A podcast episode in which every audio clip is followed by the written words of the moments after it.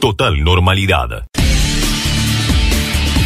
Contanos, por favor, este, la, postura del municipio en torno a este trabajo que hay que hacer en el, en el arroyo. Subsecretario Municipal de Gestión Ambiental, Matías Insausti, Audio FM de la Bahía. En realidad lo que se está planteando es, es una limpieza eh, ahora en vez de hacerla sobre todo el, el, arroyo entre el entubado, o sea, entre Casanova y el derivador, lo que se está planteando es que se haga una intervención más eh, específica en cada sector, ir metro a metro del arroyo y ver dónde va a haber que hacer limpieza mecánica y dónde se puede hacer limpieza manual. La idea es convocar a todos los expertos para que consensen entre ellos, entre los especialistas, cuál es la mejor manera de, intervenir esa, ese sector del, del Napostá.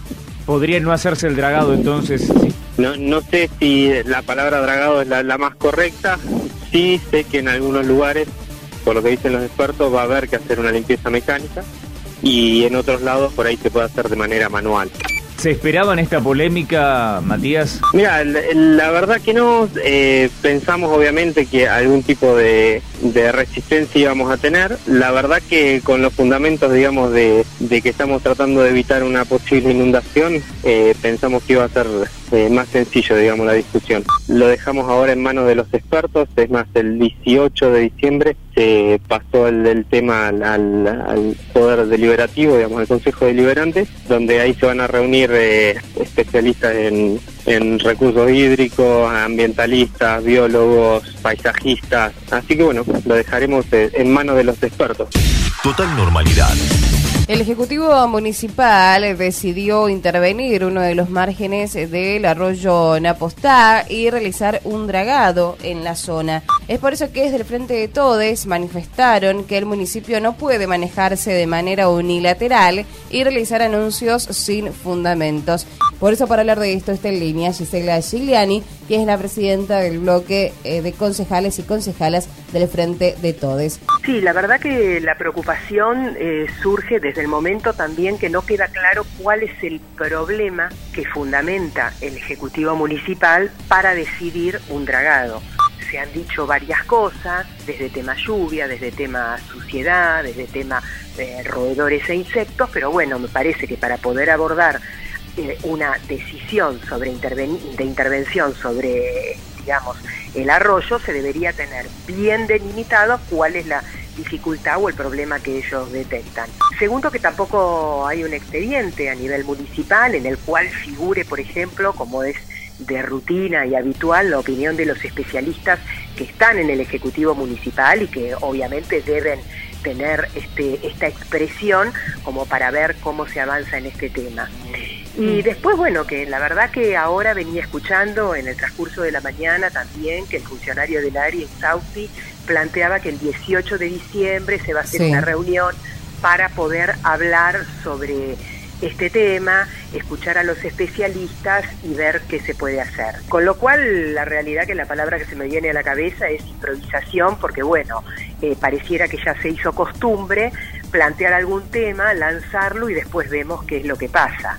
Todos los especialistas de las universidades, de institutos de investigación, incluso personas que trabajan en la municipalidad u organizaciones ambientalistas, han planteado que no se puede definir técnicamente un dragado, que la mejor intervención es la no intervención en estos términos porque se puede alterar no solamente el tema de la biodiversidad sistema ecológico, sino que también tiene que ver con algunas cuestiones de tipo hidráulico.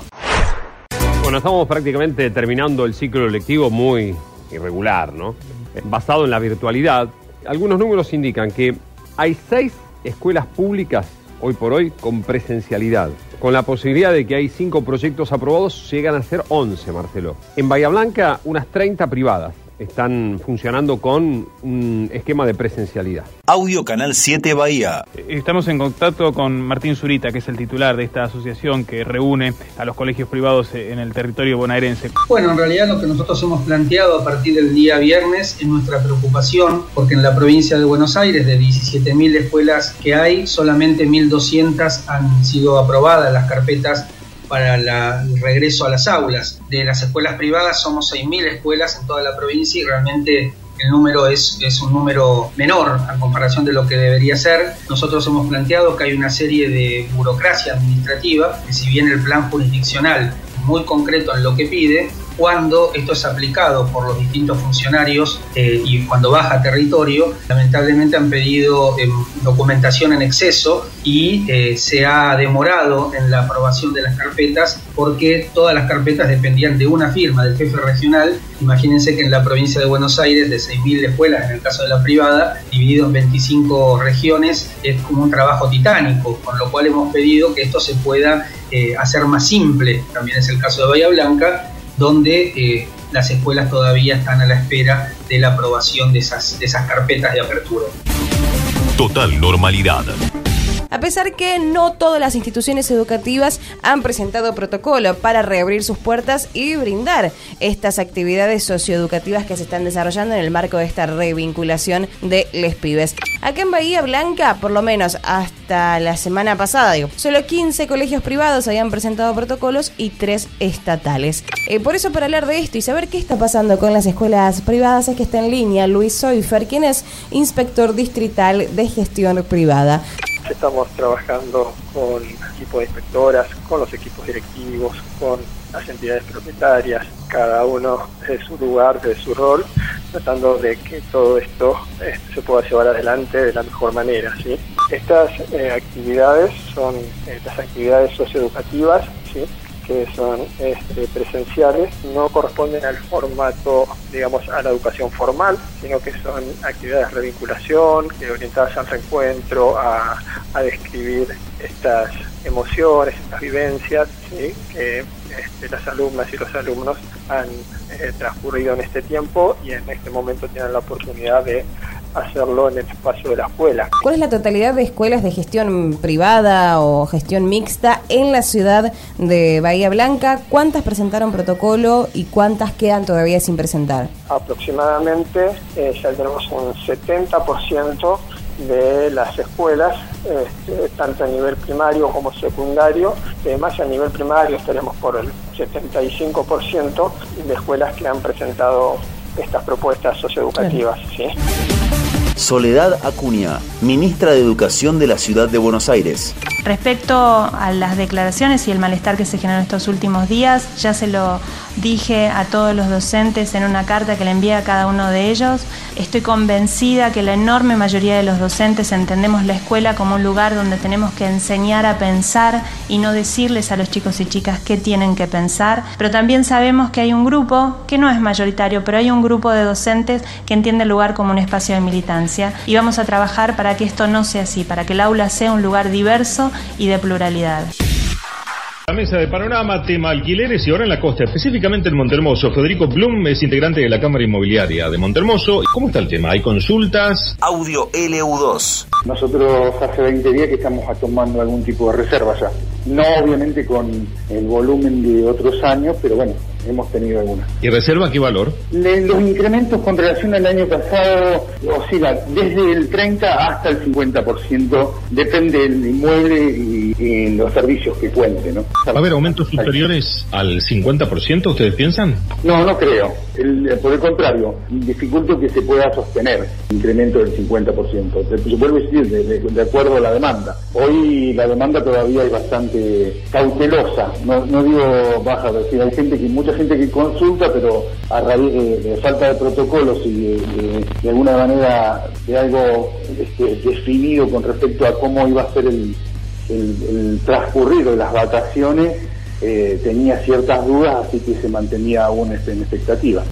Audio Canal 7 Bahía. Conferencia de prensa del jefe de gabinete de la provincia de Buenos Aires, Carlos Bianco, acompañado por el ministro de Salud, se ratificó el comienzo de la temporada para el primero de diciembre algunos protocolos que van a ser enviados hoy, sin la aplicación Cuidar Verano. Bueno, nuevo certificado único de circulación para el verano. Aclaramos porque lo dice el funcionario, todavía no está abierto al público. Está desarrollada la- el nuevo certificado único para la circulación en el marco del verano. Eh, esos ya nos han hecho la presentación, está funcionando bien. Todavía no está abierto al público, digamos, pero ya está desarrollado. Estamos esperando que se publique la normativa de Nación para que además se, se libere la posibilidad de ingresar a la, a la página o a la aplicación Cuidar, que se va a poder gestionar ese certificado único habilitante para la circulación para las actividades de verano. Eso se va a poder hacer a través de la aplicación Cuidar o se va a poder hacer a través de la página web eh, argentina.gov.ar. Eh, eso va a ser para la provincia de Buenos Aires un certificado obligatorio para circular, como viene siendo el certificado actual para circular en aquellos lugares que están en distanciamiento, por fuera del distanciamiento social preventivo y obligatorio.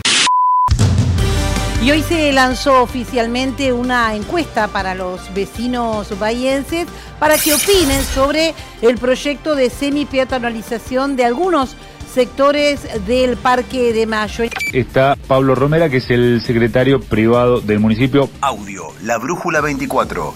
¿De qué se trata esta consulta popular, esta encuesta en relación al Parque de Mayo? ¿Qué quieren saber? Lo que estamos lanzando son dos propuestas de debate, una que tiene que ver con la peatonalización del Parque de Mayo, donde hacemos algunas preguntas sobre eh, determinados proyectos que tienen que ver con, con la circulación de vehículos, tanto de autos como de motos, eh, dentro del Parque de Mayo, y la otra que va a continuar es un un debate más amplio, es un debate de ideas que va a continuar hasta fin de año, donde ya le estamos preguntando a los vecinos qué parque de mayo quieren en su interior. Es decir, en, en opciones como gastronomía, deporte, arte, cultura, qué es lo que les interesaría tener adentro del parque de mayo. Una de las calles que mm, se proponen cerrar es la principal, es la de acceso, donde está el, el arco del Parque de Mayo. Sí, sí, entendemos que por esta situación de la pandemia, eh, por ahí se han acelerado algunos tiempos que nosotros veníamos evaluando en cuanto a, a, cómo se venían manifestando y cómo lo venían utilizando los bahienses el Parque de Mayo. Entiendo yo que es un cambio cultural importante, que hay muchos que eh, durante mucho tiempo se han acostumbrado a ir con el auto el fin de semana y, circular por, por adentro del parque, pero cuando vimos que tuvimos que cerrarlo por, por la situación mencionada recién de- del coronavirus y de la pandemia, vimos también que había mucha gente que se sentía muy cómoda, eh, gente que cada vez más utiliza la bicicleta, gente que utiliza el monopatín, gente que simplemente va a caminar con toda su familia o hacer ejercicio. eh, y la verdad que tuvimos muy buena recepción y a partir de estas situaciones que, bueno, se planteó este proyecto que se trabajó desde el área de movilidad urbana y espacios públicos. Total normalidad.